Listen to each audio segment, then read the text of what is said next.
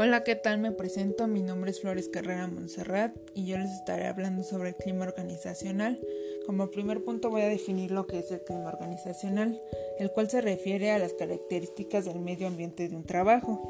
Estas características son percibidas directa o indirectamente por los trabajadores que se desempeñan en este ambiente. El clima organizacional depende directamente de la cultura de cada empresa, es decir, la personalidad que posee cada compañía, la influencia del ambiente sobre la motivación de los miembros y también su conducta de los mismos. El clima organizacional puede ser tanto bueno como malo. Es bueno cuando satisface las necesidades de los integrantes y eleva la moral, y es malo cuando frustra estas necesidades.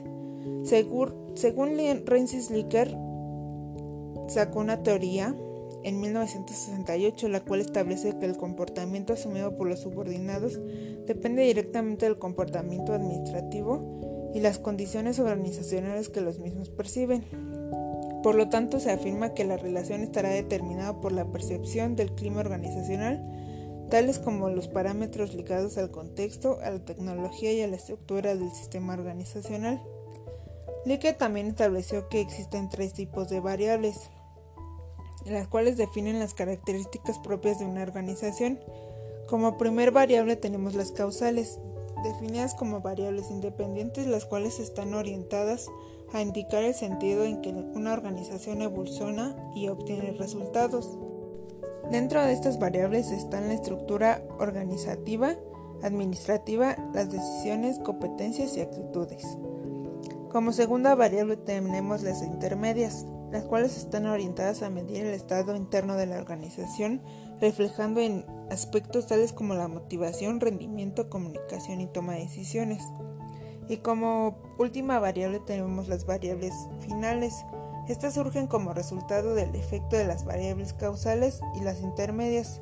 Están orientadas a establecer resultados obtenidos por la organización como productividad, ganancia y pérdida. Licker estableció que también hay tipos de clima organizacional. Existen dos tipos, el clima autoritario y el clima participativo.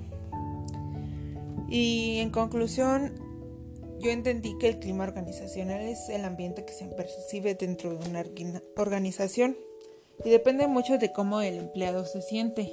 Y por eso es importante que se esté en constante chequeo, ya que de esto depende mucho que se haya, se tenga una productividad de la empresa y se obtengan las metas que se tienen contempladas.